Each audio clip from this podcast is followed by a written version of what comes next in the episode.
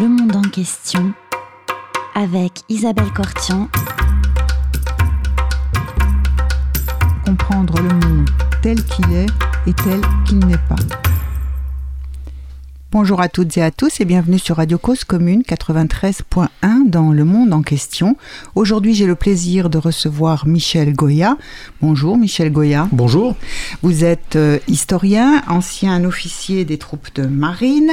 Vous êtes aujourd'hui un spécialiste des conflits que vous analysez, aussi bien des conflits qui se sont passés il y a quelque temps que ceux d'aujourd'hui. Auteur d'un certain nombre de livres, je vais en citer quelques-uns, nous mettrons euh, dans euh, la, la fiche du podcast l'ensemble de vos ouvrages. Les vainqueurs, comment la France a gagné la Grande Guerre, publié aux éditions Talendier. Et plus récemment en 2018 si je ne me trompe pas et plus récemment l'année dernière en 2020 ou 2019 peut-être donc l'année précédente vous avez écrit chez Perrin euh, s'adapter pour vaincre comment les armées évoluent vous êtes par ailleurs vous tenez un blog qui s'appelle Le fil de l'épée la voix de l'épée. La voix de l'épée. Mes excuses toutes mes excuses la voix de l'épée donc et dans lequel vous parler à chaud de certaines des conflits en cours euh, et, également euh, des analyses ou de ce qu'on peut en tirer euh, souvent des analyses extrêmement précises à chaud des enseignements de ce qu'on peut voir. Notamment vous en avez fait des chroniques sur Barkhane récemment une tribune aussi dans Le Monde hier soir et puis aussi vous avez fait l'analyse du conflit du Nagorno-Karabakh qui a opposé de septembre à novembre durant 45 jours si je ne me trompe pas, les forces euh, azerbaïdjanaises aux forces arméniennes et aux forces d'autodéfense du Karabakh.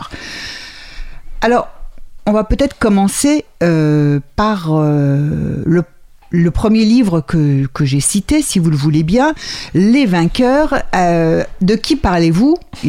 Quand vous parlez des vainqueurs, en parlant par exemple de votre grand-père. Euh, oui, alors les vainqueurs, ce sont, ce sont les soldats français, euh, oui. et d'une manière générale l'armée française et la France, euh, puisque ce sont les nations qui font les guerres et pas simplement les armées.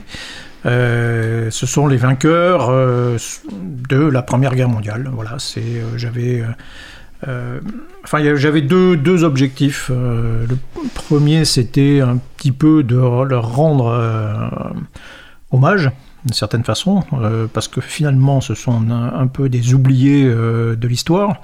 Oui. Euh, et puis et c'est lié, alors ça s'inscrit dans d'autres travaux que j'avais effectués, dans mon premier livre sur l'invention de la guerre moderne. Qui est ma thèse d'histoire hein, en réalité, oui. sur également ce qui m'avait frappé, c'était la manière dont l'armée française s'était transformée en l'espace de 4 ans. Donc c'est quelque oui, chose ça c'est une chose que ce, que, ce, que, ce que vous décrivez euh, extraordinairement dans votre livre et c'est quelque chose qu'on oublie en général.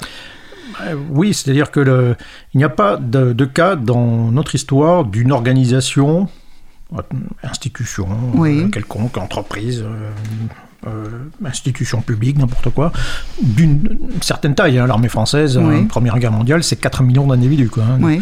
qui se soient transformés aussi vite et aussi euh, pleinement, grandement. Donc c'est un exemple qui est assez extraordinaire, qui est, euh, auquel on ne pense pas forcément. Hein. Si on pense à la Première Guerre mondiale, on pense tranchée, on pense oui.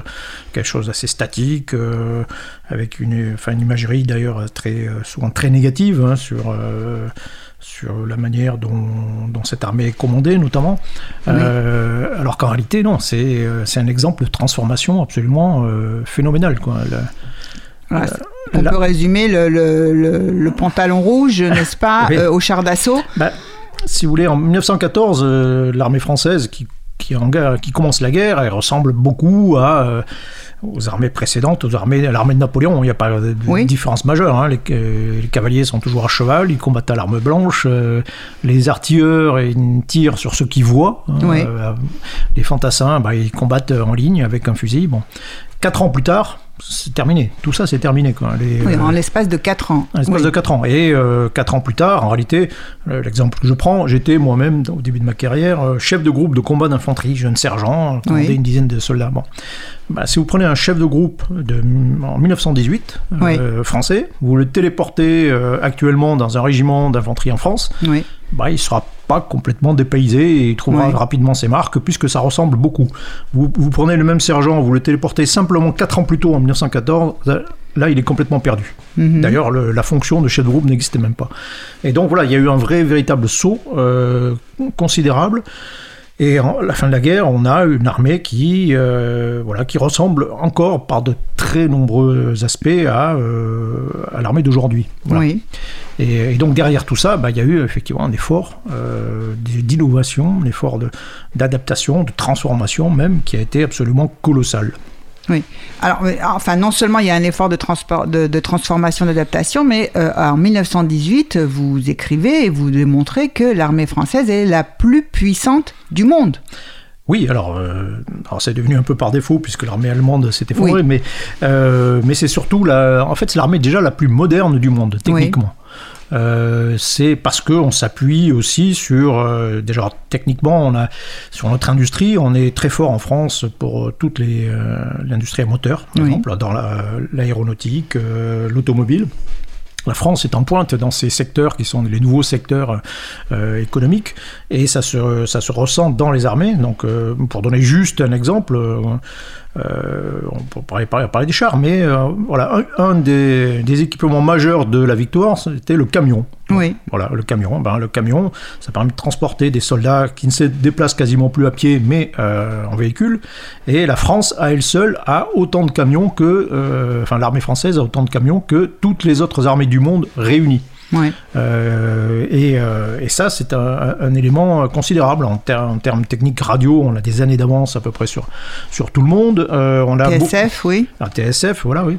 Euh, on, a- on produit, et c'est aussi une victoire de, de l'économie de l'industrie française, hein. on produit autant d'équipements pratiquement que les Allemands, notamment en avion, en, en char bien sûr, parce que les Allemands n'en ont quasiment pas. Et on a produit d'ailleurs tellement que on- on- la France est aussi l'arsenal des démocraties à ce moment-là. C'est ce que on dira des États-Unis pendant la Seconde Guerre mondiale, mais pendant la Première Guerre mondiale, c'est la France. C'est la France qui équipe l'armée serbe, c'est la France qui équipe euh, ce qui reste de l'armée belge, les Grecs et les Américains. Oui, et les Américains aussi, parce que effectivement, il y a bien la loi Prébail qui nous permet d'emprunter de l'argent, mais en revanche, la fabrication, euh, c'est euh, l'armée américaine quand elle décide d'entrer en guerre en 1917. Oui, Elle- n'existe pas elle en fait. n'existe pas. elle n'existe pas. donc, Elle n'a euh, eu euh, que très peu de conflits, sauf la guerre de sécession, c'est ça?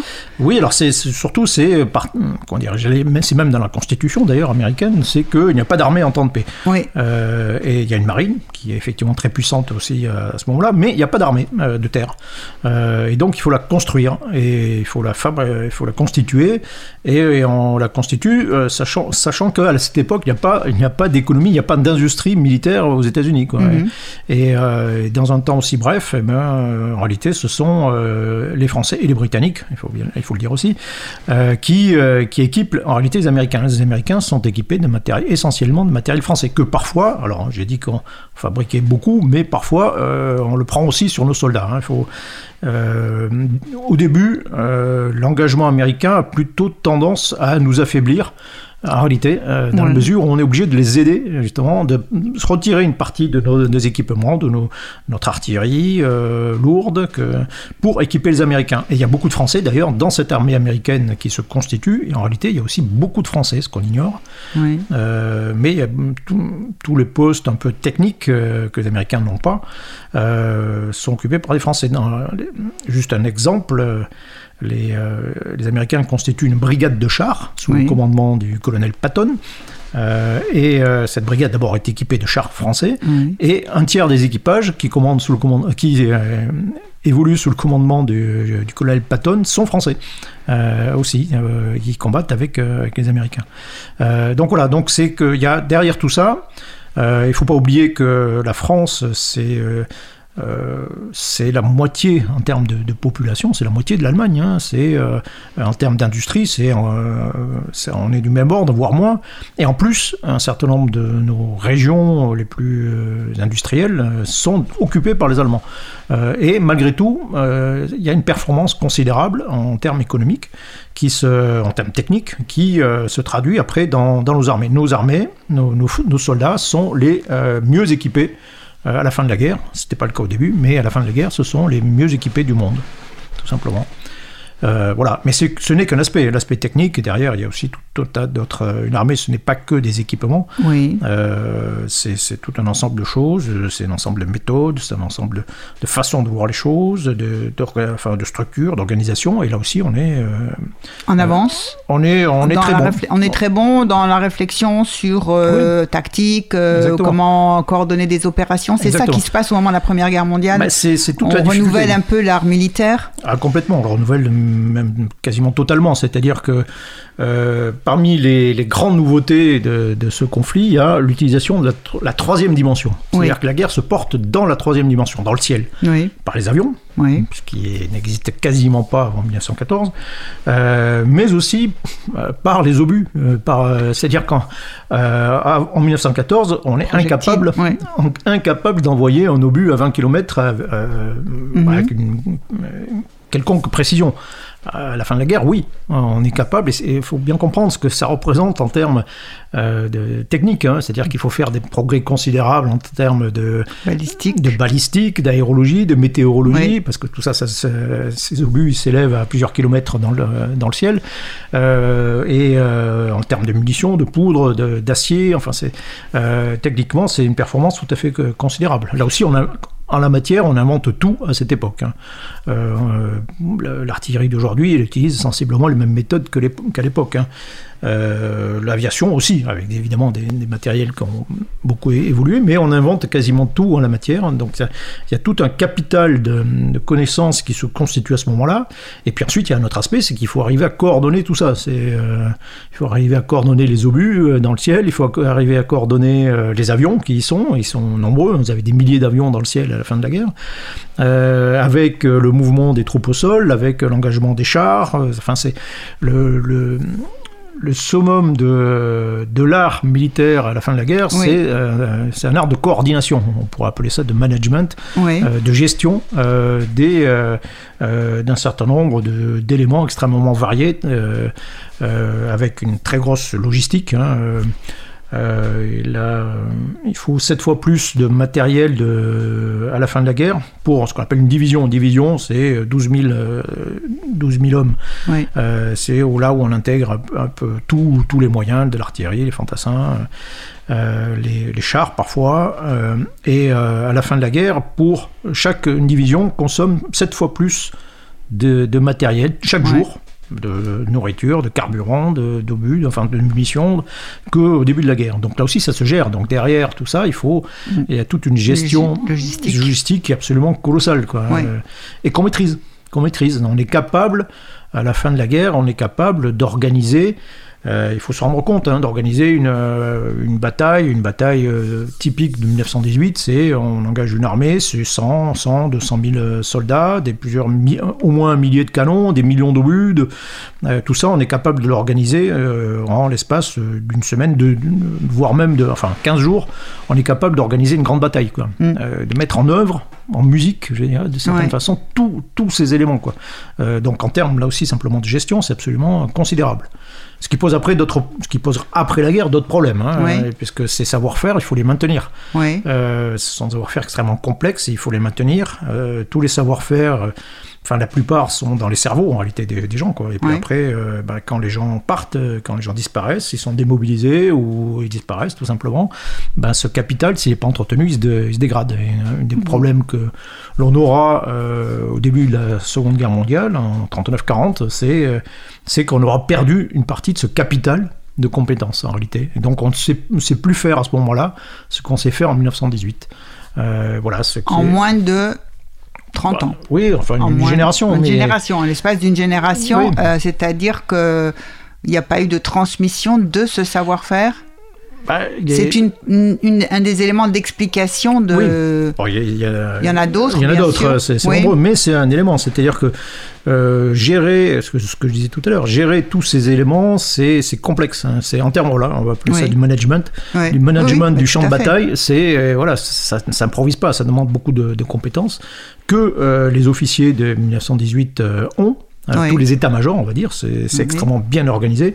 Après, voilà, après avoir passé plusieurs quand même des années euh, à, à souffrir. Je parlais de l'exemple d'une bataille qui se constitue en, en deux semaines. euh, c'est euh, en gros, euh, la bataille de la Somme, c'est en 1916. 1916, euh, donc c'est une bataille franco-britannique Mhm. euh, où on engage plusieurs centaines de milliers de, de combattants. Enfin, c'est quelque chose d'assez colossal, hein, c'est qui est presque simultané à la bataille de Verdun, ou qui succède à la bataille de Verdun, qui est du même ordre de grandeur. Et pour préparer cette bataille de la Somme, il faut plusieurs mois, quoi. Il faut au moins trois mois, sinon plus, pour préparer et organiser tout ça.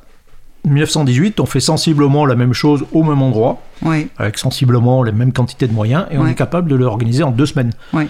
Et, et là, on peut mesurer euh, le, euh, le- comment dire, la, la progression considérable qui a été faite En compétences. en compétences, simplement en de gestion. de gestion, oui, de tout à gestion, fait. Non, tout non, simplement. mais- Euh, c'est peu visible, c'est moins visible que des chars, des choses comme ça, mais euh, c'est euh, c'est un savoir-faire considérable. Parmi les, les, les équipements majeurs de l'époque, il y a la machine à écrire, quoi, Oui. qui se diffuse. C'est un peu l'équivalent de l'ordinateur euh, portable à l'époque. Oui, Euh, mais euh, voilà, ça, ça contribue à euh, la, la diffusion euh, de, de des rapports, des l'information. dépêches, de l'information. oui, l'information, la, gestion de l'information. La, gestion de euh, l'information. Beaucoup plus, beaucoup plus rapidement qu'auparavant, quoi. Les- euh, y compris aussi l'utilisation des automobiles. En 1914, on commande à cheval. Oui, Euh, en 1918, on commande plus à cheval. hein.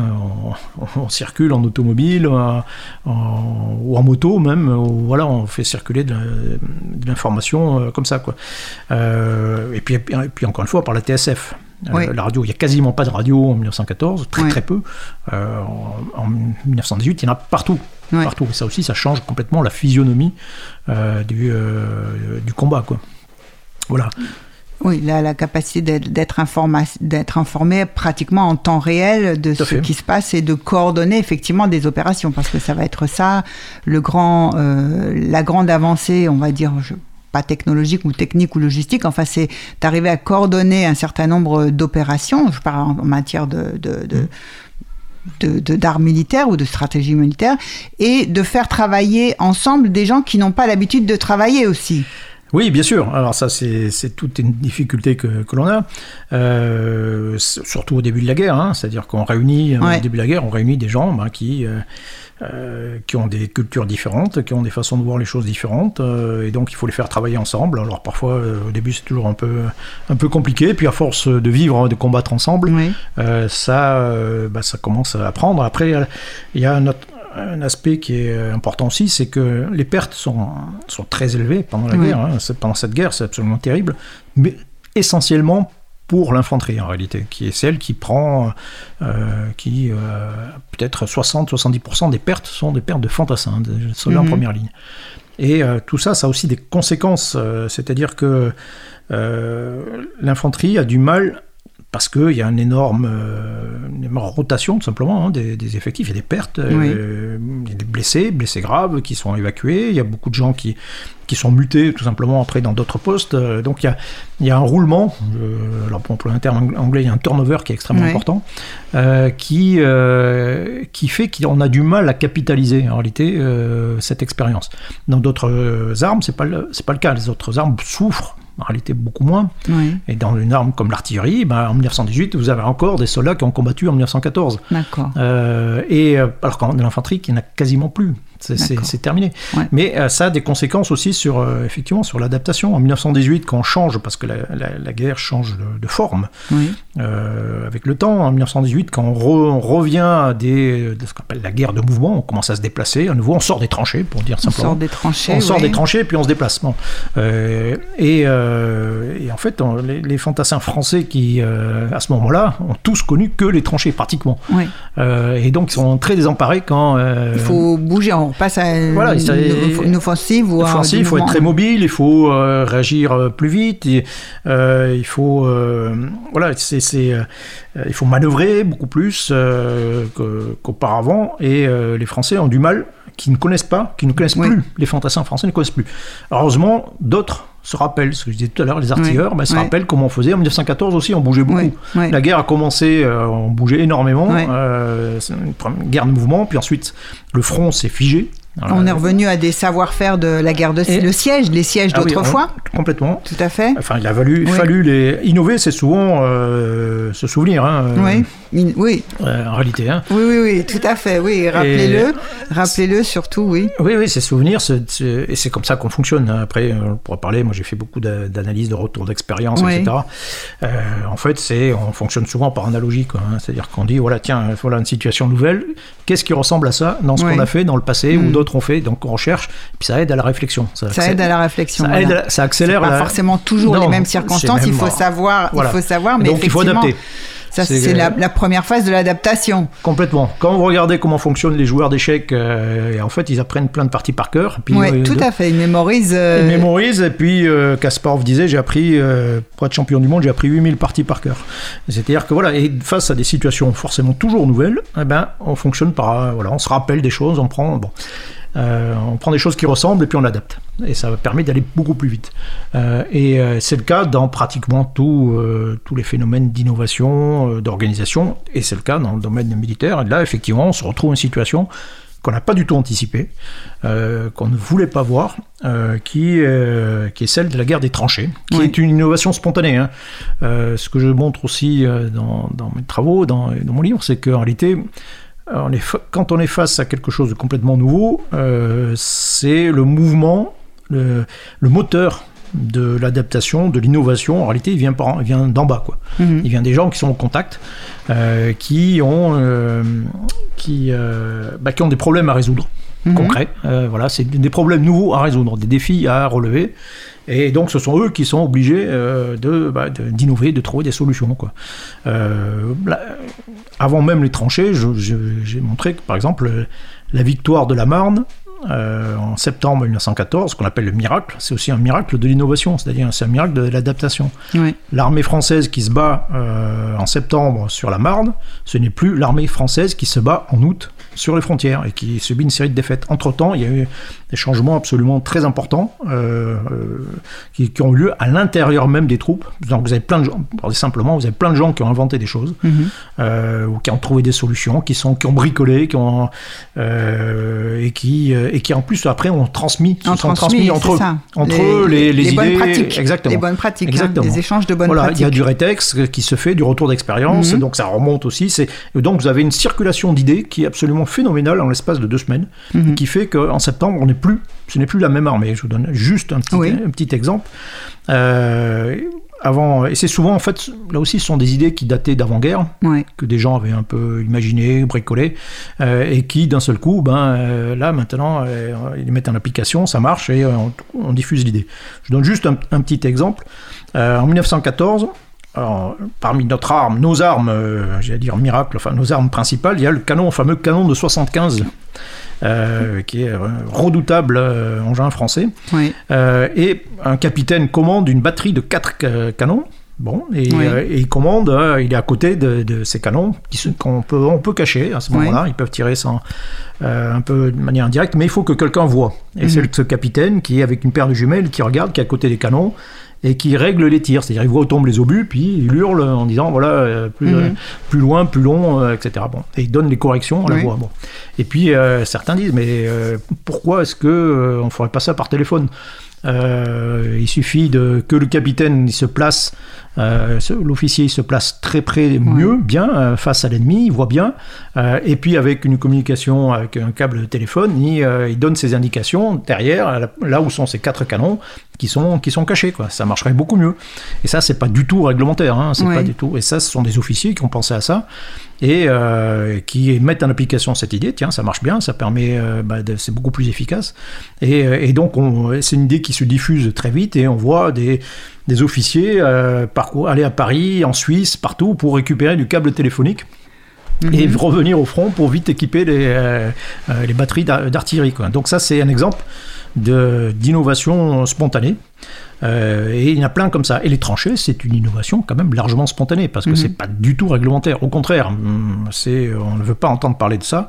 Euh, mais Quand vous dites c'est pas réglementaire, C'est-à-dire que dans les dans les manuels, règlements. c'est pas dans les règlements. euh, c'est pas du tout dans les, dans, dans les manuels, c'est même pas du tout dans la culture d'ailleurs. hein. Ouais, c'est ça. Euh, bon, on peut- en parler. Hein. Je veux dire, tous les, les réflexions ne sont pas toujours rationnelles en réalité. Il y a beaucoup d'émotions dans ce qu'on- euh, dans ce que l'on croit être rationnel. Euh, en réalité, il y a, il y a des choses.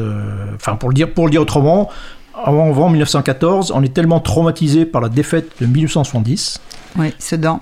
euh, voilà, et que euh, souvent on décide de faire l'inverse. Oui. C'est- aussi simple que ça. hein. Euh, Et donc, euh, les Français en 1870 se retranchaient derrière Oui. la position. Donc, nous, on va faire l'inverse. Euh, et donc, surtout pas, et surtout pas reproduire ce qui nous a valu le désastre. Bon. Prendre des leçons, mais c'est pas les. les- oui. Oui, oui, non, mais c'est ça. Parfois, c'est- L'analyse de ce qu'on fait est parfois empreinte des euh, des, des- des- Des émotions, effectivement, et des affects. euh, Voilà, on croit que c'est logique. On dit, voilà, euh, normalement, euh, un règlement, un manuel euh, militaire, ça doit être euh, quelque chose de, de rationnel. Quoi. Euh, En réalité, bon, derrière tout ça, il y a, il y a aussi la- des éléments culturels qui arrivent, et psychologiques qui, qui entrent en ligne de compte.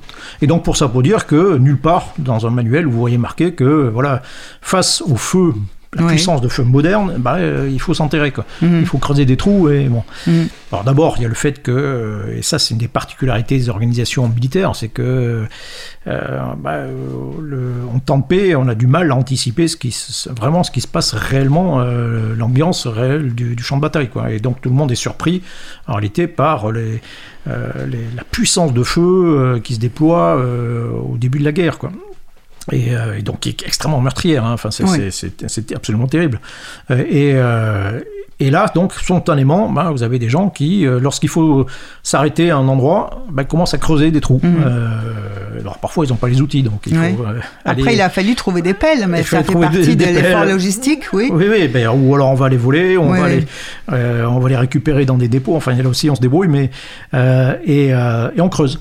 Et on creuse, et puis on se dit, tiens, effectivement, on est un peu mieux protégé. Puis ces trous, euh, ben, on commence à les relier L'un à euh, l'autre. et donc ça fait une ligne de tranchée, et puis, euh, et puis de- si on réussit à avoir des barbelés, ben, on les met devant, et puis après on fait une deuxième ligne de tranchée Mhm. derrière, et c'est- et comme ça que se constitue petit à petit, vous avez une sorte de cristallisation du, front qui se fait, dès que ça s'arrête, ben, tout le monde commence à creuser, à s'installer, et puis à la fin de, à la fin de 1914, ben, vous avez une ligne de tranchée comme ça qui est, qui est apparue, de la mer du Nord à la Suisse, euh, et donc que personne n'avait absolument anticipé. Anticipé, oui, Voilà. euh, Et donc, on se retrouve face à quelque chose de complètement nouveau. quoi. Et aucun manuel ne disait comment les construire.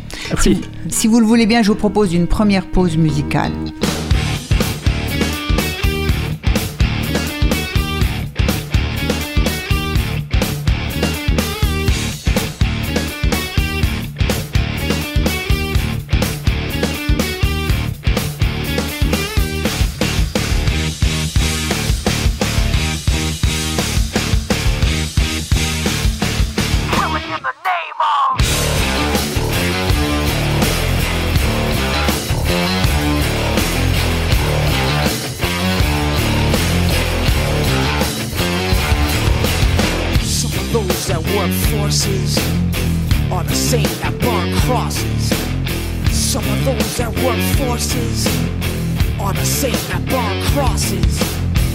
Some of those that work forces are the same that burn crosses. Some of those that work forces draw the same that burn crosses. Uh!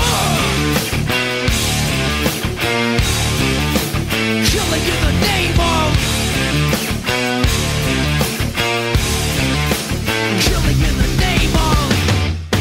do what they told you. Now you do what they told you. Now you do what they told you. Now you do what they told you. Now you do what they told you. Now you do what they told you. Now you do what they told.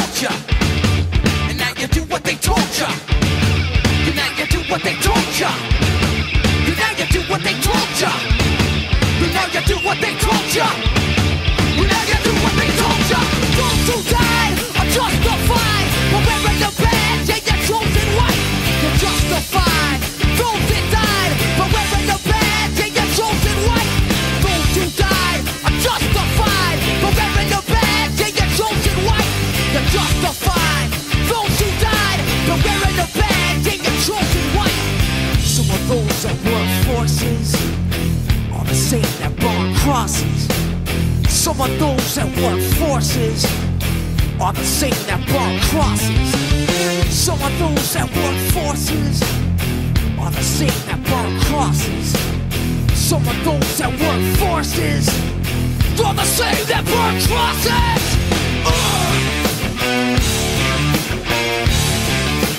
Killing in the name of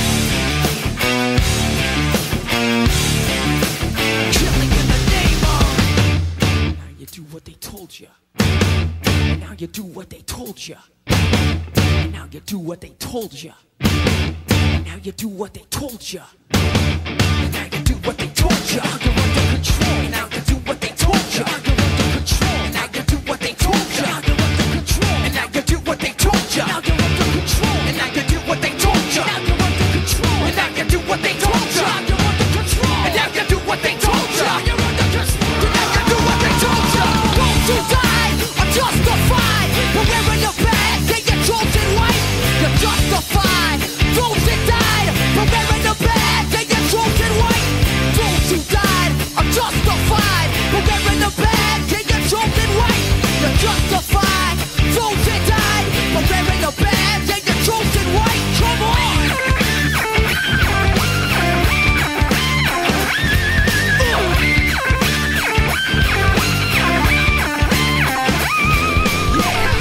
Vous êtes sur Radio Cause Commune 93.1 dans le monde en question. Nous recevons Michel Goya.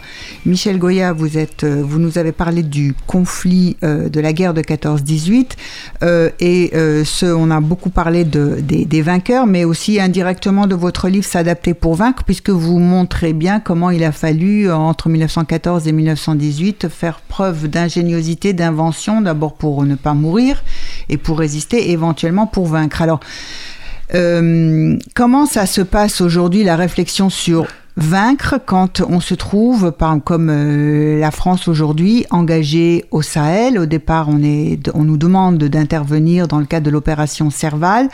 Euh, Comment et puis c'est devenu l'opération Barkhane et aujourd'hui on voit qu'en quelques semaines il y a eu un certain nombre de soldats qui sont morts ou qui ont été blessés et on ne sait plus très bien euh, quels sont les enfin quel est le gain qu'on peut tirer de continuer de rester là, enfin, ou c'est peut-être une autre façon de parler d'un enlisement, ou quand on ne sait plus, enfin, quand la guerre euh, devient, quand vaincre un ennemi comme des groupes djihadistes devient difficile, co- comment ça se passe? Alors, on est, euh, on se trouve déjà euh, dans un, effectivement dans un autre contexte euh, que celui d'un conflit inter- entre États comme pendant la Première Guerre mondiale. On est dans un, dans un autre contexte. On est en réalité dans un autre contexte depuis à peu près une cinquantaine d'années où je parlais du il y a le temps de paix, le temps de guerre, Oui. des choses. Là maintenant, on est quand même sur des choses où on intervient. Très fréquemment, enfin des opérations Oui. militaires extrêmement fréquentes, c'est euh, de à beaucoup plus petite échelle évidemment que, Oui. que la Pre- Première Guerre mondiale, mais euh, ces, euh, ces interventions militaires, dont certaines sont des guerres, il faudra quand même rappeler que la guerre c'est un affrontement politique Oui, entre des entités politiques, oui, que ce soit des États, euh, mais aussi des organisations armées, qui, armées politiques. Donc là, on fait, c'est un, c'est ça la guerre. hein. Et c'est important de le, qualifier parce que euh, c'est à distinguer d'un autre emploi de la force qui est la police. oui, Voilà, c'est très important. Il y a deux dans le- ce qu'on appelle le monopole étatique de la violence. de la violence. Il y a deux emplois. Il y a Oui. un emploi politique, c'est la guerre, un emploi policier, euh, voilà, et qui est euh, qui consiste à euh, ramener, enfin, ou maintenir l'ordre ou ou faire appliquer la loi, etc. Et ce sont des emplois qui sont en réalité très différents et qu'il convient bien de distinguer et ne pas confondre. hein. C'est-à-dire Oui. que si on fait la guerre en se disant voilà, on fait une action de police, l'action de police, on ne négocie pas avec les criminels, euh, on les on les neutralise, hein, on les remet Oui. à la justice. Euh, on n'est pas du tout dans un dans une symétrie, on n'est pas du tout dans un dialogue. hein. On Mhm. est dans une forme de, de, de neutralisation, de répression. voilà, c'est ça. De- applique, la. Et accessoirement, c'est quelque chose qui est éternel. Enfin, tant, qu'il y aura des, euh, des contrevenants à la loi, il y aura une action de police. Euh, alors que la guerre, c'est pas du tout le cas. hein. La guerre, c'est un dialogue. Donc, déclarer la guerre, c'est désigner un ennemi. Oui. Donc c'est dire, voilà, je reconnais un tel comme ennemi. Et c'est-à-dire Mhm. que je vais entamer avec lui un dialogue violent Oui. que, par lequel je vais essayer de m'imposer à lui, de lui soumettre. D'imposer ma volonté. D'imposer ma volonté. Vaincre, ça veut dire je lui impose ma Exactement. volonté. Euh, alors ça peut euh, l'imposer totalement par la destruction, ce qui est rare en Oui. réalité, mais souvent c'est voilà, c'est la, la- la soumission euh, complète de, de cet adversaire qui reconnaît, voilà, qui reconnaît sa, défa- sa défaite. Alors toute la particularité que l'on a euh, alors en réalité, depuis 50 ans, nous, euh, les ennemis que nous affrontons sont essentiellement des Oui. organisations armées. Oui. Bon, et non pas des États. Ça Oui. arrive. Hein, Oui, oui. euh, c'est- arrivé. On a affronté euh, la, la Serbie en 1999, par exemple. On a fait la guerre à la Serbie. On a fait la guerre à la République bosno-serbe. On a fait la guerre au régime de, du colonel Kadhafi. C'était des États. hein. Euh, mais la plupart du temps, en réalité, on combat des organisations armées. Tout la quasi-totalité de, des soldats qui sont tombés depuis 50 ans Mhm. au, au combat, Au ont, combat, ont oui. été tués par des gens d'organisations armées. Mhm. Bon, donc c'est notre ennemi quasiment habituel, normal. Et là, la lutte contre les organisations armées pose des difficultés particulières. Euh, D'abord, il y a cette question de, de qualification que j'évoquais tout à l'heure, Oui. hein, c'est important. hein. Euh, et autant faire la guerre en État, c'est, ça paraît euh, évident, quoi. Oui. Euh, voilà, donc reconnaître un autre État comme un interlocuteur, enfin, lui donner un statut d'équivalent, euh, Oui. bon, ça paraît, c'est, évident.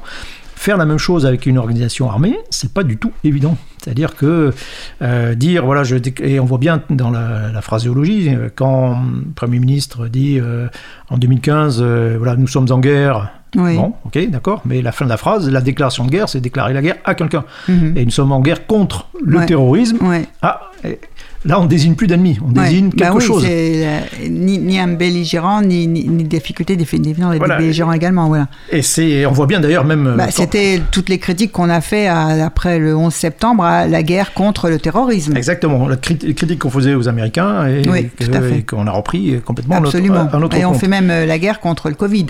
Oui, oui, alors, oui, ce qui en- en- alors, on comprend encore une fois, déclarer la guerre, c'est- il y a un aspect mm, mobilisation. Oui. Voilà, on mobilise les énergies, euh, bon, euh, faire face à euh, une menace, d'accord. Mhm. Bon.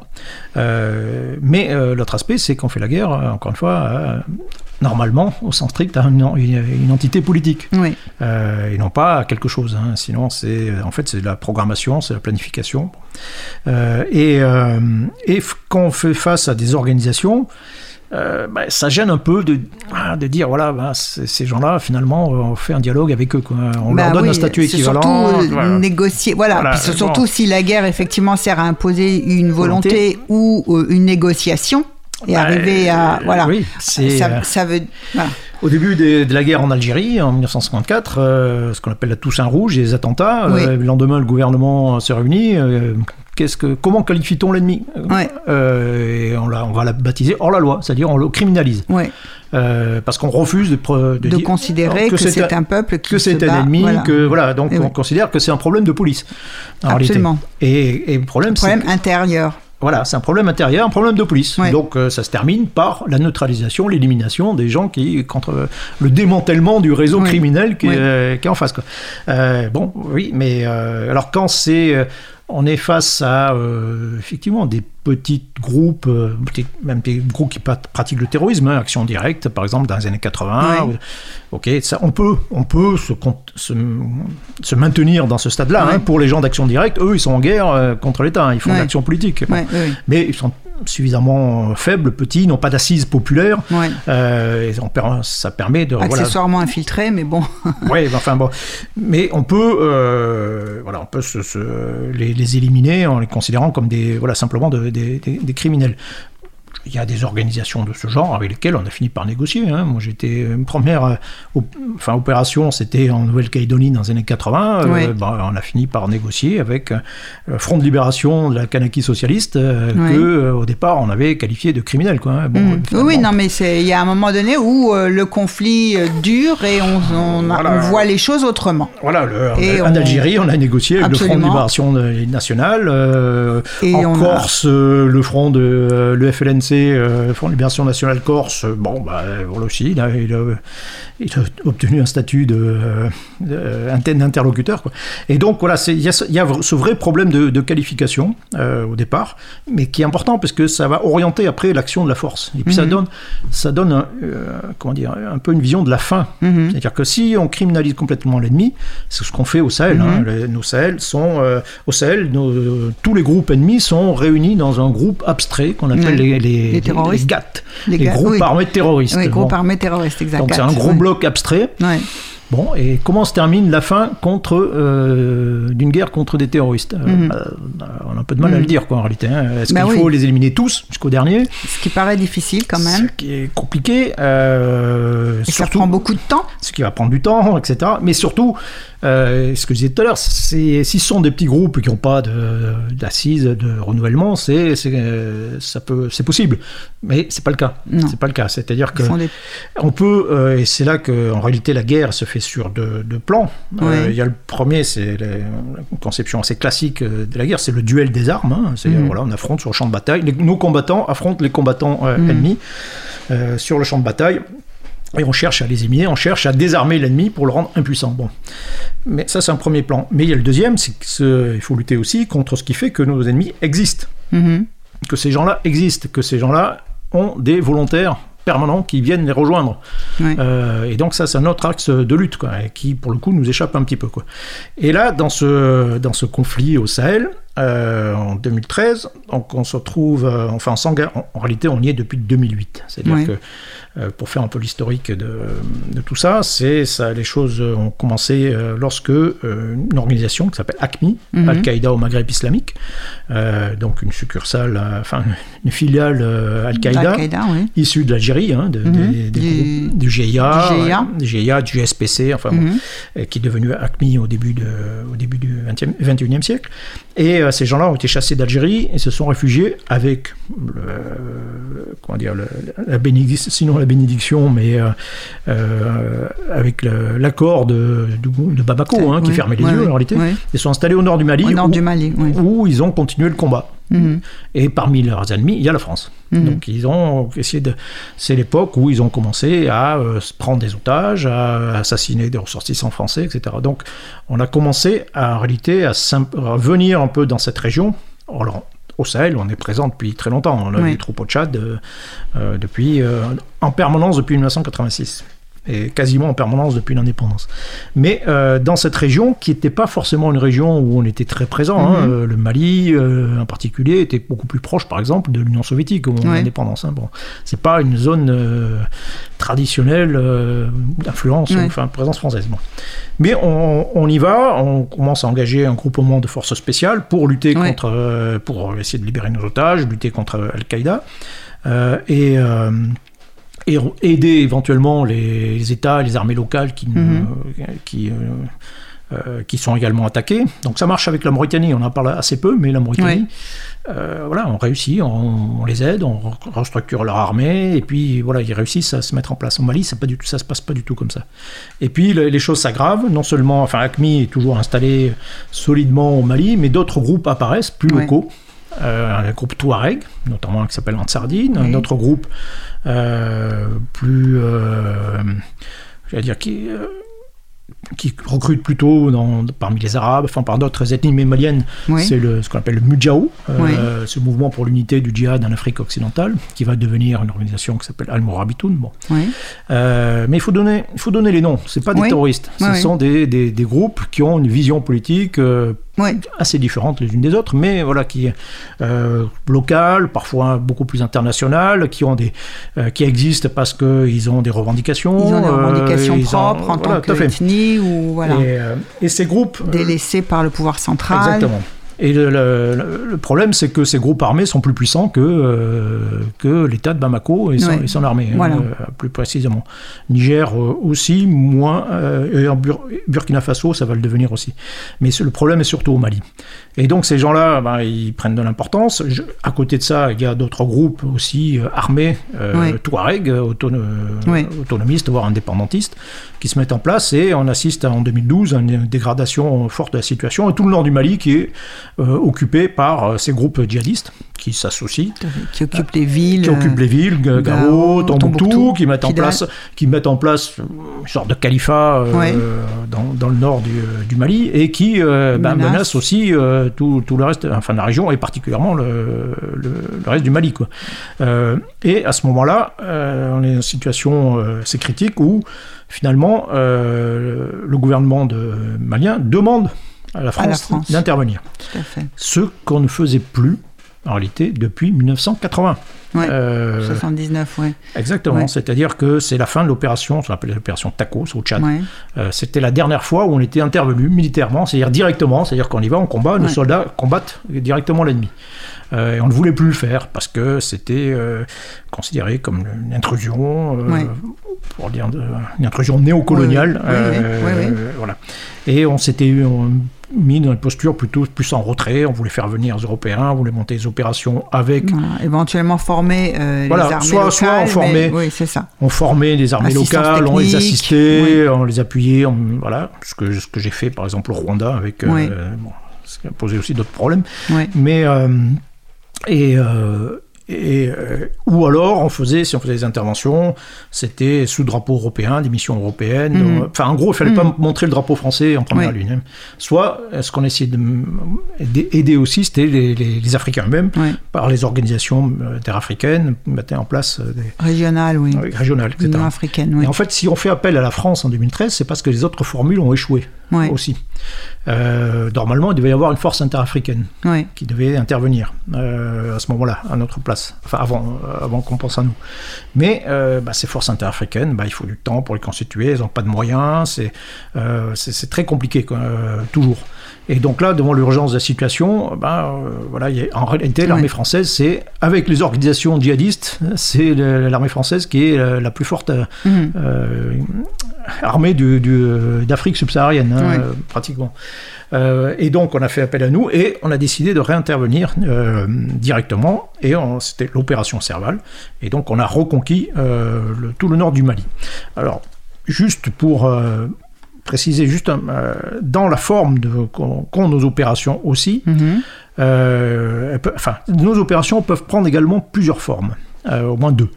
Euh, et la première, c'est ce qui se passe avec Serval. C'est en gros, il y a les opérations qu'on peut suivre sur la carte. Ouais. Euh, Serval, vous regardez les informations, vous voyez où sont les petits drapeaux euh, français qui avancent. Mhm. On appelle ça une opération en, en séquence. Ouais. C'est-à-dire qu'on voit quelle est la marche Ouais. vers la victoire.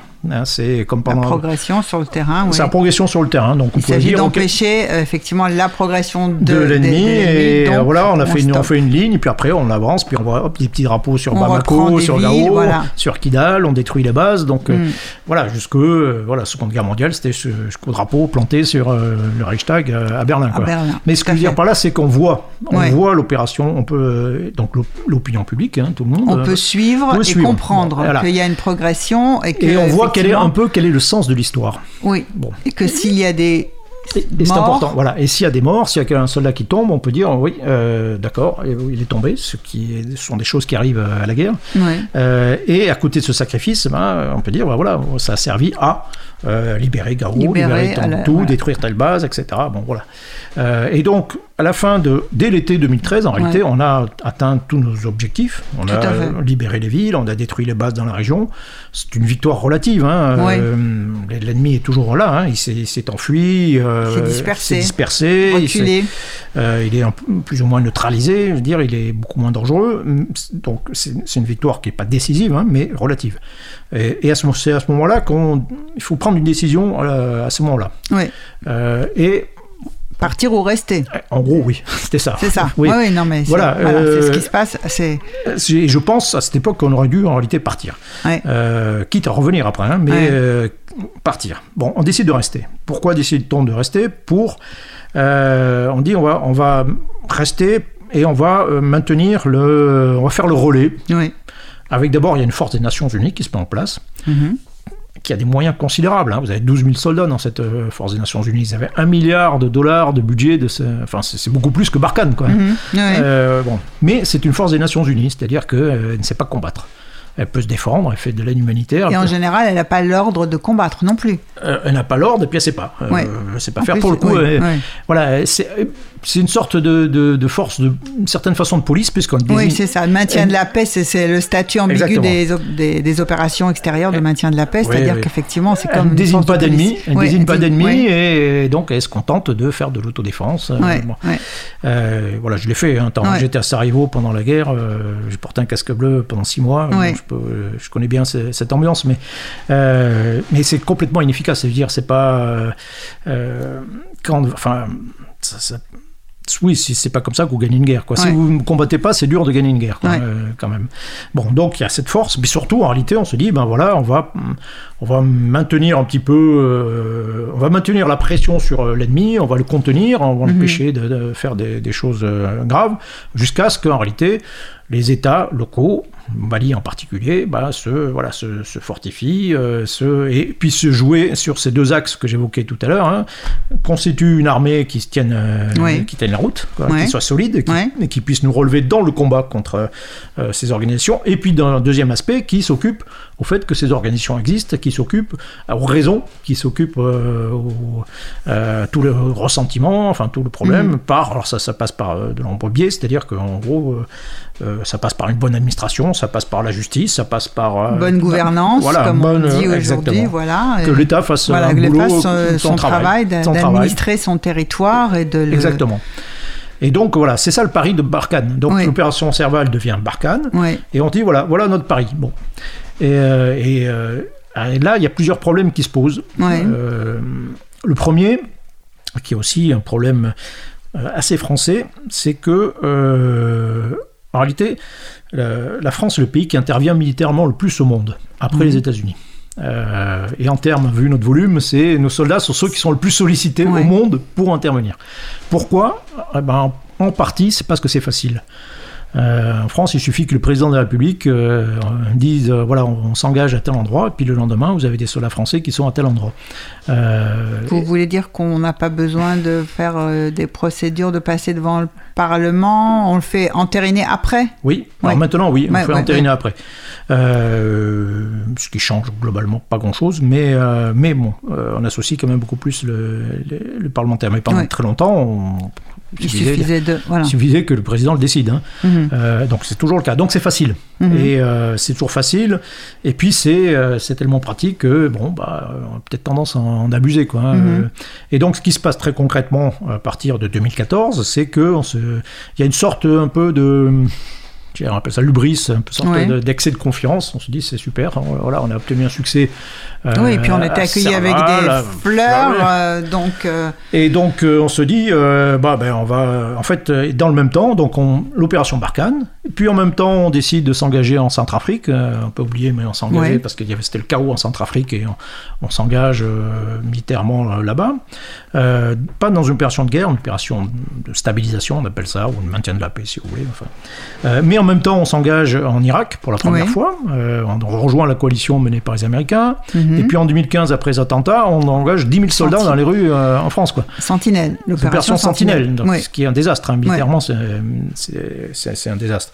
Mais c'est typique d'ailleurs du fait, euh, voilà, ben, on sait pas quoi, en gros, on sait pas quoi faire, on engage des soldats, Ouais. c'est visible, euh, on a l'impression de ça fait chef d'État, voilà, Ah c'est efficace. bah, c'est efficace. Ça pas- donne- c'est un sentinelle, ouais. non, mais non, euh, non, mais, ça se voit tout de suite. ça se voit. ça voilà. a de point de vue communication, ça se Oui, voit. au niveau de la communication. Voilà. Et, euh, mais au bout du compte, on se retrouve avec une dispersion complète de nos forces. Quoi. Et là où c'est le plus incohérent, c'est que pendant tout ce temps, jusqu'en 2015, on est dans une période où on réduit quand même considérablement les moyens les, des armées, les budgets, les budgets, crédits, les effectifs, oui, les etc. effectifs, oui, oui, tout à fait. Euh, et donc il y a une incohérence à peu près totale du point de vue stratégique. Bon. Mhm. Euh, et donc du coup, concrètement, ça, ça signifie que Barkhane ben, se retrouve avec des moyens qui sont euh, limités. Ouais. C'est en gros c'est deux fois moins que l'opération Serval. Bon. Oui, avec des missions doubles. Enfin, Et oui, alors on se retrouve à affronter, enfin, sur un espace qui est beaucoup plus important, même si le cœur du sujet se trouve entre le Mali, euh, le, le Niger et le Burkina Faso, ce qui représente plusieurs fois la France quand même. Euh, et euh, et en, en fait, dans cette, euh, cette mission de containment, on n'a pas assez de moyens, mhm. très clairement, pour, euh, pour empêcher le retour de ces organisations djihadistes bah, qui se reviennent, qui se réimplantent petit à Mhm. petit, euh, qui, euh, dont certaines nouvelles apparaissent, comme l'État islamique au Grand Sahara, tout à fait, avec la rivalité entre. qui va voilà qui va être en rivalité avec les autres les autres mhm. vont s'associer en- entre elles aussi Mhm. euh, former ce qu'on appelle le, le GSIM donc le groupe de soutien à l'islam et aux musulmans donc qui est Mhm. plutôt dans, au Mali euh, qui regroupe donc euh, Al-Qaïda euh, Ansar Eddin les, les- donc les précédents qu'on affrontait à Serval plus d'autres qui apparaissent euh, Ansarul Islam et notamment le front de, euh, de libération du Massina donc qui est plus au sud de- du Mali et donc d'autres organisations apparaissent euh, et euh, tout ça, ben, ça, ça se réimplante. Euh, Si ça se réimplante progressivement aussi sur le terrain, c'est parce que ces gens-là, on, on le disait tout à l'heure, ben, eux ils font ce que l'État ne fait pas. Oui, Euh, et euh, donc ils assurent par exemple la justice entre les Tout à éleveurs, les, euh, les agriculteurs. Les agriculteurs, voilà, absolument, donc voilà. ils font, voilà, ils, Justice ils assurent une présence que les, les- à la place de l'État. Et oui donc c'est le problème, on rencontre les problèmes de défaillance de l'État et puis aussi armée qu'on n'arrive pas véritablement, malgré les aides, on s'aperçoit que les soldes ne sont pas forcément payés aux soldats, que les armes, les argent mis et détournés. Ouais. Voilà, c'est-à-dire qu'en réalité, le pari qui était au départ dans, dans cette guerre, dans, dans- Mhm. l'opération Barkhane, hein, c'est de dire voilà, ben, on, on fait ça jusqu'à ce qu'on soit relevé. En Ouais. fait, c'était un pari qui était extrêmement risqué, quoi. Oui. Et il n'y a pas besoin d'être un grand expert d'ailleurs pour euh, comprendre que euh, en réalité, ce pari ne serait pas tenu. Ou alors, il, il fallait un temps euh, considérable. Or, le temps des opérations est limité. Ouais. Euh, ça fait euh, depuis 2013, donc ça fait maintenant euh, 8 ans, 9 ans euh, qu'on est en guerre euh, sur place. C'est un peu la limite, c'est le maximum qu'on ait fait hein, euh, depuis euh, Ouais. euh, l'Afghanistan. C'était ça, à partir du moment où un soldat français est tombé au combat en Afghanistan, ça a duré 9 ans hein, euh, avant Mhm. qu'on décide de, de partir. Donc il y a une limite, il y a une Ouais. usure qui se fait, euh, euh, sachant que, et je reviens sur cette forme de, de guerre, c'est-à-dire que là on est dans une guerre où il n'y a plus de villes à conquérir, il n'y a plus de, euh, de bases à détruire, euh, c'est, euh, ça c'est une opération, on appelle ça cumulative, c'est-à-dire qu'on va multiplier les petites actions, on va attaquer, frapper, alors comme les moyens sont limités, en réalité... vous connaissez l'adage, hein, quand, on a un, quand on a un marteau, on, on ne voit que des clous. Ouais. Bon, en gros, on a un marteau et Ouais. puis on, voilà, on fait essentiellement, on tape. Ouais. Donc, on- taper, ça veut dire tuer. Tuer, neutra- enfin, neutra- ce qu'on appelle neutraliser, en gros, c'est tuer et éventuellement faire prisonnier de tous les combattants djihadistes euh, que l'on trouve. Bon. Mais donc, c'est, en réalité, c'est une multitude de petites actions. Mhm. Euh, voilà, on fait des frappes, on fait des raids, des frappes, on cherche, enfin. Euh, donc, c'est toutes petites actions. Et là, et là, pour le coup, d'ailleurs, quand vous avez un soldat français qui tombe, bah, c'est difficile euh, de dire euh, voilà Parce qu'on pourquoi- sait pas pour quel que- résultat, pourquoi il est tombé. il est tombé quand là ce sont des choses qu'on ne peut pas suivre Ouais. sur la carte pour absolument. ce que je disais tout à l'heure on attend qu'il va qu'émerge Mhm. un résultat Euh, au Oui, bout d'un une moment victoire définitive. que quelqu'un dise ok ouais. bon ok nous on arrête euh, on signe la paix Mhm. euh, ou, ou on disparaît euh, donc c'est et ça c'est beaucoup plus flou quoi hein, c'est Mhm. beaucoup plus difficile Euh, et donc voilà un soldat tombe euh, on va dire ok bon là concrètement là, pourquoi il est tombé? En plus d'autant plus que la plupart des soldats tombent sans voir l'ennemi Ouais. euh, de part et d'autre, hein, d'ailleurs. Ouais. hein, euh, les djihadistes, euh, ils reçoivent des bombes euh, sans les voir venir euh, la plupart du temps. euh, et nos soldats, et la, la moitié tombent euh, tués par des engins explosifs. Quoi. Donc, Oui. euh, bon, euh, on ne se voit pas. C'est ce qu'on appelle les attaques artisanales. Un engin artisanal. On appelle ça en anglais, ça s'appelle des IED, en français des engins explosifs improvisés. Qui, voilà, ce sont des. euh, en gros, c'est des. euh, prenez un obus, un peu d'explosif, et vous bricolez un système de mise à feu. Ouais. Euh, et voilà, et ça, et ça peut détruire absolument tout, tout et n'importe quoi. Et donc c'est c'est un problème qu'on avait déjà rencontré en Afghanistan, Ouais. qu'on rencontre en réalité depuis, depuis un certain nombre d'années. Donc ça fait partie des armes classées Ouais. désormais utilisées par tous nos adversaires euh, pour nous harceler, nous infliger des pertes, sachant que pour eux, ils savent très bien qu'ils ne vont pas nous vaincre sur le champ de bataille. hein, mais euh, le- Néanmoins, les pertes. Oui, le champ, sont le champ de bataille, le champ de bataille, c'est l'opinion publique. Le champ de bataille, c'est l'opinion publique, oui. Voilà, c'est-à-dire que à force de faire des infliger des, des pertes, ben, au bout d'un moment, on fait douter. Euh, et puis, euh, et là, typiquement, on est dans une situation où, euh, voilà, on a eu cinq soldats qui sont tombés en l'espace de quelques jours. Oui. Et donc, le premier réflexe dans les médias, c'est de dire bon, bah, voilà, qu'est-ce qu'on fait? On fait, est-ce qu'on est en train de perdre? Est-ce qu'il faut se retirer Voilà. du Mali, etc. Alors qu'en réalité, Alors, ouais.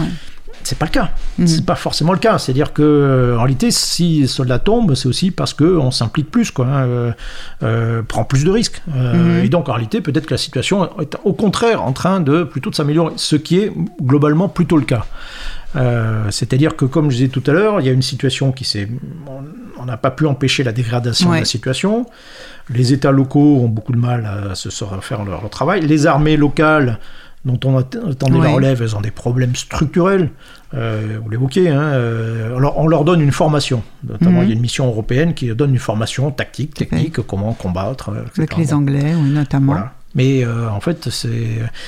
euh, si les soldats qui sortent de là ne sont pas payés, ils n'ont pas de munitions, comme ça, ça, ne sert pas à grand chose. C'est-à-dire que Mhm. si vous n'avez pas la maîtrise en réalité structurelle sur Mhm. l'ensemble, hein, Ouais. Euh, en réalité, ça, c'est- c'est c'est- c'est de l'eau dans le sable. Euh, et le problème, il est là. C'est-à-dire que euh, jusqu'à aujourd'hui, jusqu'en 2019, on va dire, euh, voilà, c'est, ces armées n'avaient pas progressé, pas beaucoup, surtout l'armée Mhm. malienne. Quoi. Et donc, se retrouver une situation extrêmement critique en 2019. Et on a décidé à ce moment-là, j'allais dire enfin, d'en- d'engager un peu plus de moyens et de prendre un peu plus de risques. Euh, donc d'où nos pertes qui ont encore augmenté. Et, mais malgré tout, on a, euh, j'allais dire, un peu plus de bilan dans cette guerre de petits points, Ouais. euh, dans cette pression qu'on exerce sur l'ennemi. On a fait beaucoup de mal à l'État islamique au Grand Sahara. On a, voilà, c'est un peu plus de- dégagé. Euh, on a, on- ou on va le dire, on a un peu renversé une situation qui était en train de Mhm. se dégrader. Qui, ça va mieux, c'est pas, c'est pas l'idéal, mais ça va un petit peu mieux. Euh, et donc, et, et en même temps, on arrive un peu en limite très clairement de euh, ce qu'on est capable de faire. quoi. Euh, C'est-à-dire que là, euh, effectivement, pour la première fois, vous avez un sondage qui indique qu'une majorité de Français commencent à dire qu'il faut, il faut arrêter. Et que ça va faire 10 ans et que c'est. C'est- long, on dépense. Ouais. alors vous avez actuellement, vous avez en moyenne un soldat français qui tombe tous les mois, et puis on ne parle jamais, mais en gros, on dépense avec tout. La France dépense toutes dépenses confondues, militaire, civil, aide, euh, on dépense un milliard d'euros par chaque année, quoi. Mhm. Euh, donc euh, derrière tout ça, euh, quand on fait la balance, pourquoi est-ce qu'on est là? Alors le, le discours, c'est de dire voilà, on assure notre sécurité par la stabilité de, de Du la région, la région, de oui. la région. Bon, en fait, en réalité, personne ne sait très bien. Mhm. Mais, euh, mais s'il faut pour ça euh, dépenser un milliard d'euros euh, par an et perdre un soldat chaque mois, euh, est-ce que, en gros, voilà, est-ce que, en gros, est-ce que ça vaut le coup, quoi, euh, Ouais. de, de faire le... Et là, on est un peu dans, voilà, un peu dans, Dans cette la- situation-là. situation. Je vous propose Oui. une deuxième pause musicale, si vous le voulez bien.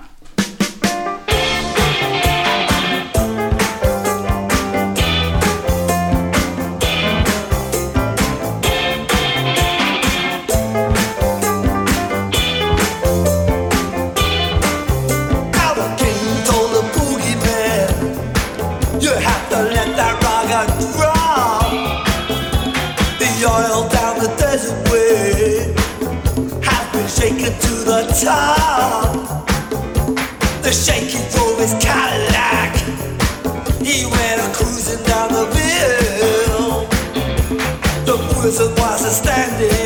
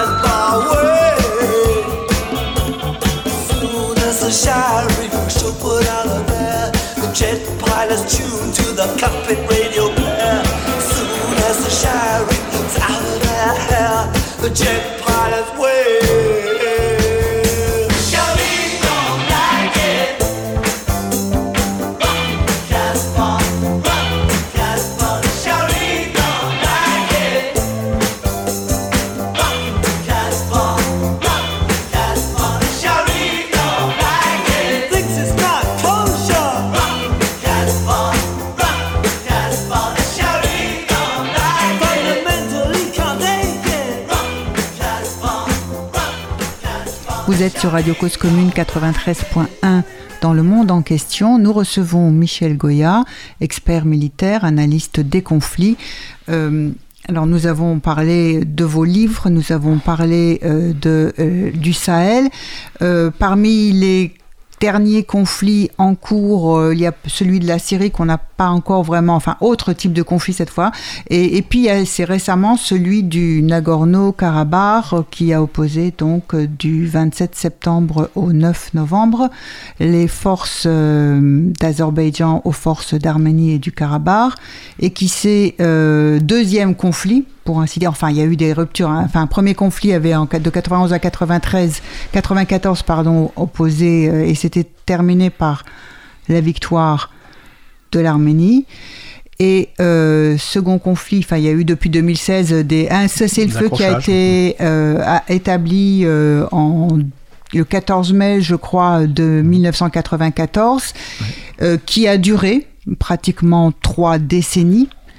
Euh, et euh, un nouveau, enfin avec euh, en 2016 une première grosse violation. Et depuis régulièrement, notamment en août l'année dernière, violation des cessez-le-feu, puis la guerre qui a cette fois donc durant 45 jours opposé ces deux États et la petite région du Karabakh. Alors quel euh, d'abord évidemment il s'est traduit par un cessez-le-feu la défaite euh, de l'Arménie. Quelle analyse faites-vous de ce conflit? Alors, ce qui est la première chose à remarquer, d'abord, c'est que c'est un conflit entre États. Oui, C'est une chose euh, Tout qui à avait fait. un peu disparu.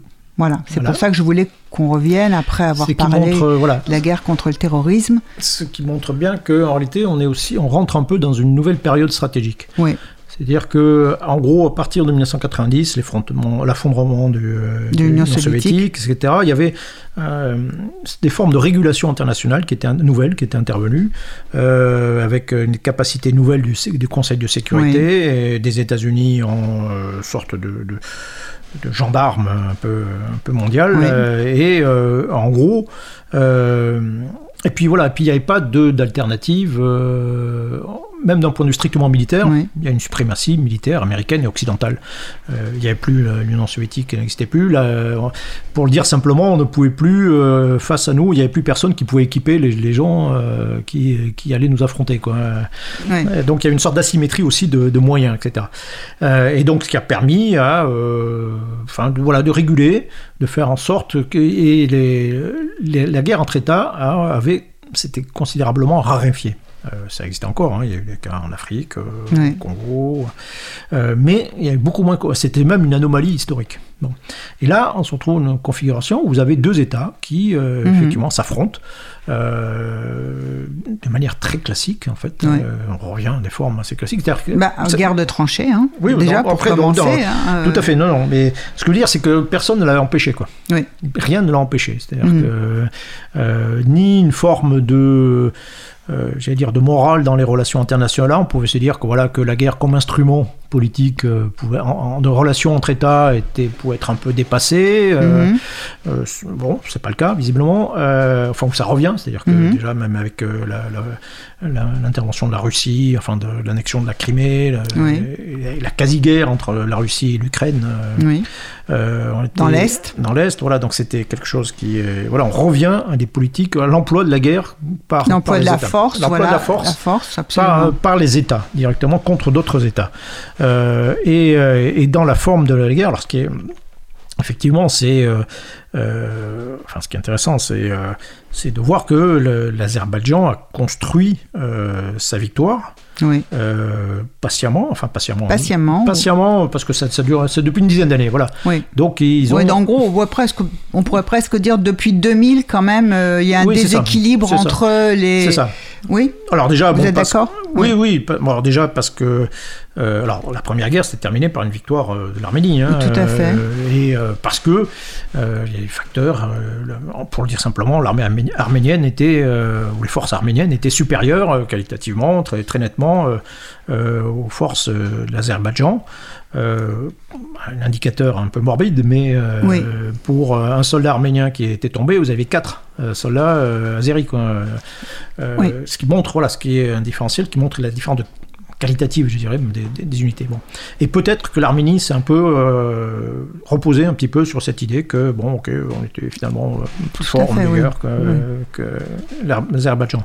Et l'Azerbaïdjan a construit, effectivement, A cru qu'elle avait beaucoup plus de motivation, plus peut-être. de motivation peut-être Enfin, voilà pour enfin, changer oui. pour changer alors c'est souvent le cas des vaincus hein, euh, en réalité qui sont souvent beaucoup plus motivés pour euh, pour évoluer euh, qui l'a fait parce que qui a été aidé d'abord par des ressources Euh, Mhm. l'Azerbaïdjan est plus riche Oui. que l'Arménie euh, grâce à ses revenus enfin de du pétrole donc elle a investi Gaz et pétrole, oui. elle a investi massivement euh, de- dans son, son outil de défense.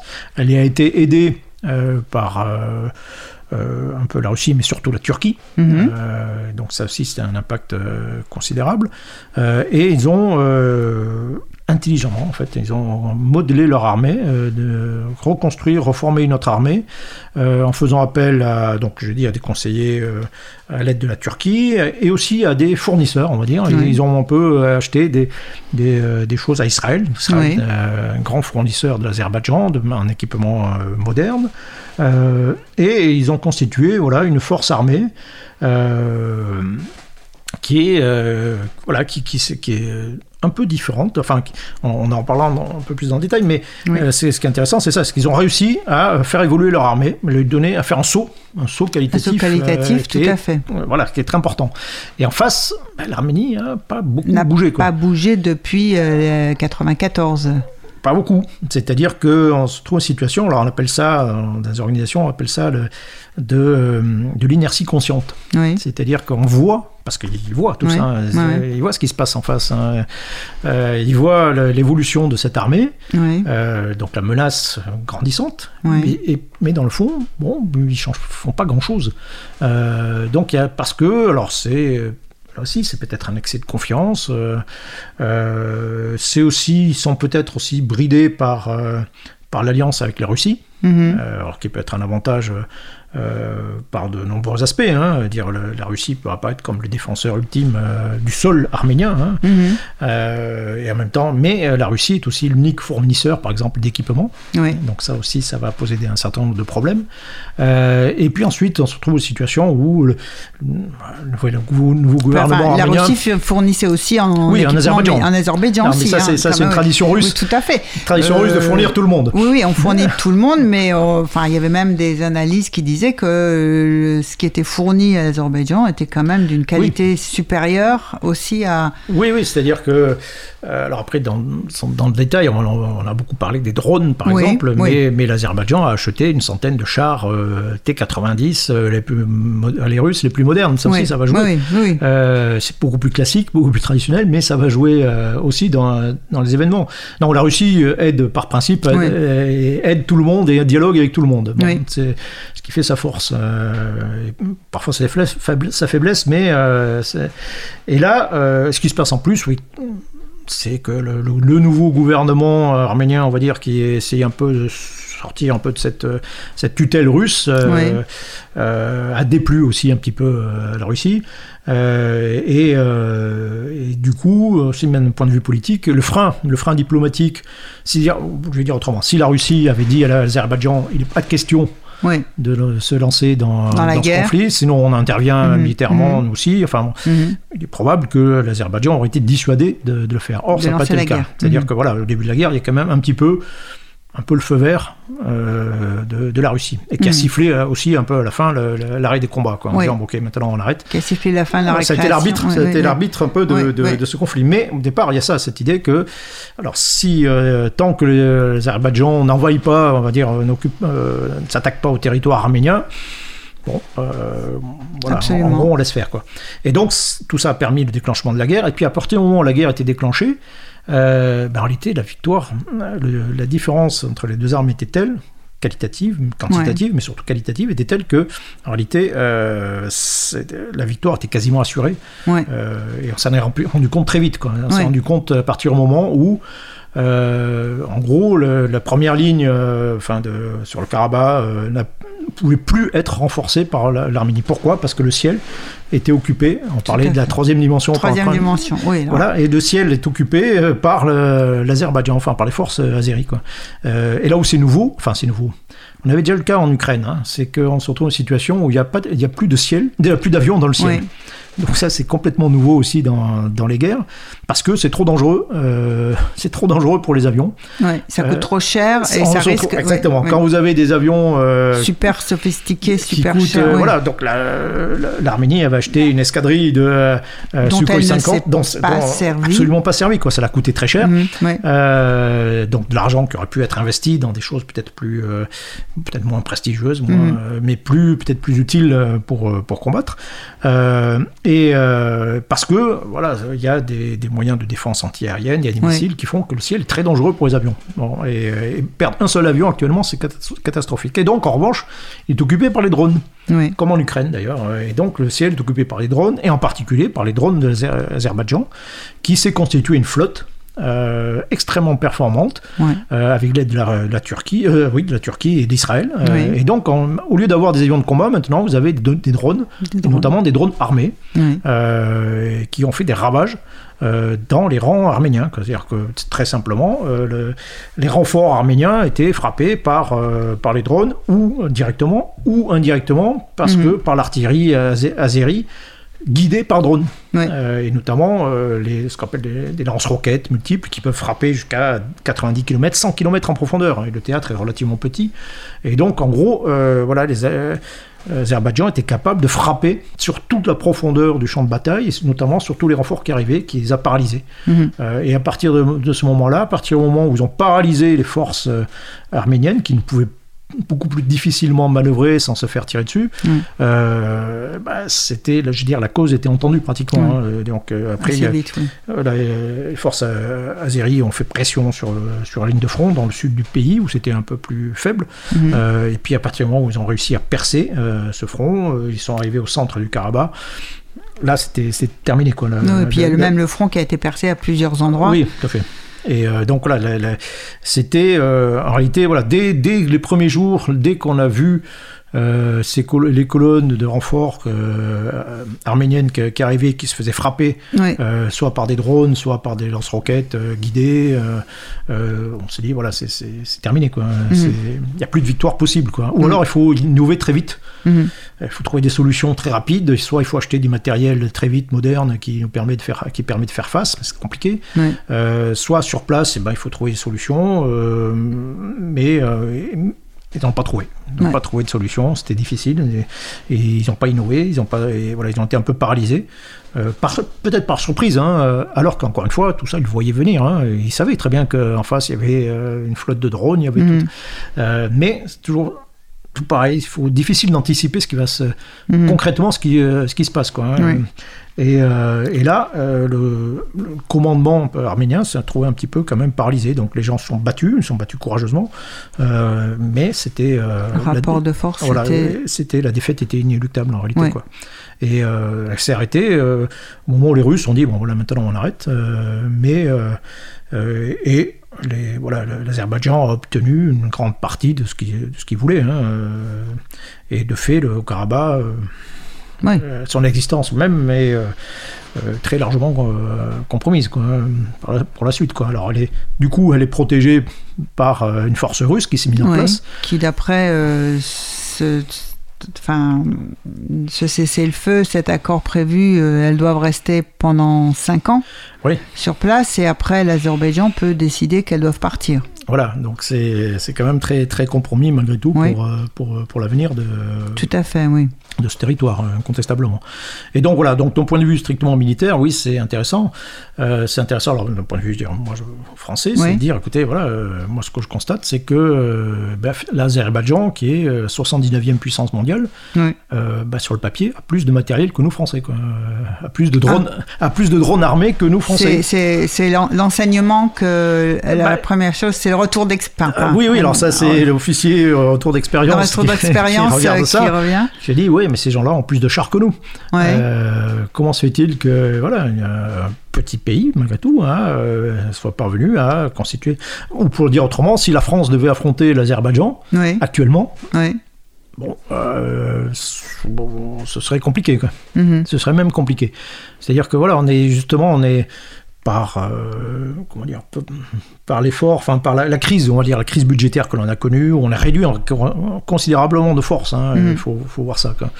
Euh, on s'est un peu modernisé euh, mais on a surtout réduit considérablement forces Euh, on est capable sur le papier on est capable d'engager on nous demande d'engager au maximum 15 000 soldats dans une c'est le maximum qu'on nous demande de faire bon, et avec une quarantaine d'avions. Mais en fait, ce qui se passe, c'est par ces réductions, par aussi cette polarisation sur un certain type de combat, euh, soit des campagnes aériennes qu'on a, qu'on a fait, soit des- de la lutte contre les- ces organisations armées. On a perdu un certain nombre de moyens et sans doute aussi de savoir-faire. On parlait du capital, de l'expérience, Ouais. pour faire, euh, pour faire, pour lutter contre une armée comme euh, d'un État, quoi, tout simplement, quoi. Et donc c'est parmi les voilà les, réflexions en cours, notamment, et se dire attendez, voilà, on est en train de ce qui nous a fait peur, notamment c'est ce qui est passé Oui. en Ukraine déjà, euh, où là, euh, il y a des, les Russes ont des moyens ou engagé des choses Mhm. qui, euh, qu'on n'a plus, Mhm. qu'on n'a plus, euh, ou qui nous dépassent, Oui. euh, et les Azerbaïdjan aussi, de manière assez. Finalement, on parle beaucoup des drones, mais euh, il y a aussi des choses très classiques hein, dans, Mhm. dans cette forme de guerre. Et c'est d'ailleurs l'association des deux, des drones, des deux, des oui, drones et des canons qui, qui d'un seul coup, a été un multiplicateur de un puissance. quoi. multiplicateur de puissance, oui. C'est-à-dire que voilà, c'est ces lance-roquettes qui n'étaient pas précises du tout. Puissant, c'est très puissant, mais c'est Ouais. pas très, c'est pas précis. Ça peut taper très loin. hein, je Ouais. disais tout à l'heure, ça peut aller jusqu'à 100 km, mais c'était pas précis. hein. Ouais. Bon, donc si c'est pas précis, c'est pas extraordinairement dangereux. Et puis d'un seul coup, ça devient précis. Mhm. Euh, à partir du moment où vous avez des drones qui, euh, qui peuvent guider les tirs et vous disent euh, où- exactement où ça tombe et peut, et régler. euh, voilà, en 2015, vous avez un bataillon ukrainien qui a été détruit en l'espace de quelques minutes par hein, des tirs de drones russes. Mhm. Et donc là, effectivement, nous, bah, ça, ça nous a un peu effrayés. Quoi. On s'est dit, oula, oui, effectivement, il y a des choses que, des choses que nous, on n'est pas capable de faire. Et Ouais. que euh, on peut se retrouver en face, euh, en face de nous. euh, et ça, nous- voilà, ça nous pose problème. Quoi. Il y a, alors, il y, y a ça, il y a cette difficulté. Enfin, ce qui ressort aussi, c'est la difficulté d'anticiper véritablement comment sont les nouveaux conflits. Parce qu'on parlait de la, la Première Guerre mondiale, Oui. euh, l'effort euh, au bout de quatre ans de modernisation qu'avait fait, euh, auquel était parvenue euh, l'armée française. Si je prends le conflit du Karabakh dont on était en train de parler, on voit bien qu'en l'espace de trois décennies, une génération, euh, la guerre change complètement. Oui. c'était des, enfin, le cessez-le-feu, c'était des positions de tranchées, hein, euh, de Oui, part et d'autre d'un front. euh, euh, et, tout, et tout d'un coup, en quelques, quelques jours, quelques heures, ces, ces tranchées sont devenues complètement dépassées. Complètement. On est passé à un autre type de guerre. Oui, c'est-à-dire que, allez, euh, en gros, euh, on change de période stratégique de façon tous les 20 ans à peu près. Euh, voilà, c'est depuis deux siècles, j'ai regardé ça, et en gros, oui, on change tous les, tous les 20 ans. Euh, et, et donc, vous avez eu, par exemple, en- pour la, en France, Oui. au début des années 60, on a remis un peu les choses à plat, c'était la fin de la guerre de colonisation, Mhm. hop, on a reconstitué notre modèle d'armée. Ce modèle d'armée toujours, il repose sur des hypothèses d'emploi, de force. Tout à On fait. Dit voilà, bon, bah, notre hypothèse numéro un, c'est euh, l'Union qu'on appelle soviétique. dans les livres, voilà, les livres blancs ou. euh, Oui, alors, après, après c'est concrétisé. Dans, dans les livres blancs, mais, mais ça il faut, il faut qu'il y ait des hypothèses. Donc, Il faut qu'il y ait euh, des hypothèses et donc il faut qu'on désigne aussi un ennemi. Exactement. Voilà. Euh, et donc, au début des années 60, on dit bon, l'ennemi, c'est l'Union soviétique qu'il faut dissuader euh, bah, de, de nous envahir, quoi, Mhm. tout simplement. Et donc, c'est pour ça qu'on crée une force nucléaire. Euh, Ouais. Donc, on crée on- notre modèle de force autour de cette- ces hypothèses. On crée une force nucléaire. En même temps, euh, il n'y a plus de colonies, mais on a beaucoup d'accords de défense avec les pays africains. Et donc, on, on crée une force d'intervention qui va, qui va aller dans ces pays. Bon. Donc, ce sont nos deux hypothèses. Et puis, bon, ça tient à peu près. Il y a des choses un peu bizarres qui se passent. Euh, il y a notamment. euh, une autre forme d'affrontement qui, je pense, sera à l'avenir, ce qu'on appelle la confrontation. Ouais. Confrontation, c'est on n'est pas sous, n'est pas de la guerre ouverte contre un État, mais on se fait pression euh, l'un sur l'autre, quoi. hein. Euh, c'est un peu ce qui se passe, euh, en plus assez limité, mais avec la Turquie, par exemple, Mhm. euh, ou ce qui se passe entre les États-Unis et l'Iran. Enfin, Mhm. on fait, on se fait pression.